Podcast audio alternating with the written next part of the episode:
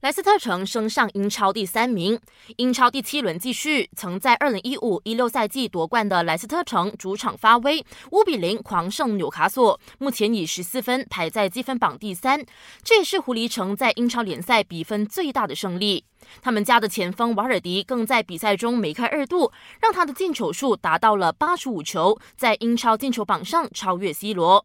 在意甲赛场，AC 米兰一比三不敌佛罗伦萨，吞下三连败，同时遭遇八十年来的最差开局。网坛方面，年仅二十岁的澳洲新秀德米诺在 ATP 珠海冠军赛决赛中以七比六、六比四击退法国老将曼纳利诺，拿下个人本赛季也是他职业生涯里的第三个巡回赛单打冠军。最后去到 F1 俄罗斯大奖赛，梅赛德斯车手汉密尔顿夺得冠军，队友博塔斯排在第二，终结法拉利连赢三战的纪录。至于夺得杆位的法拉利车手勒克莱尔，错失大好局面，只排在第三。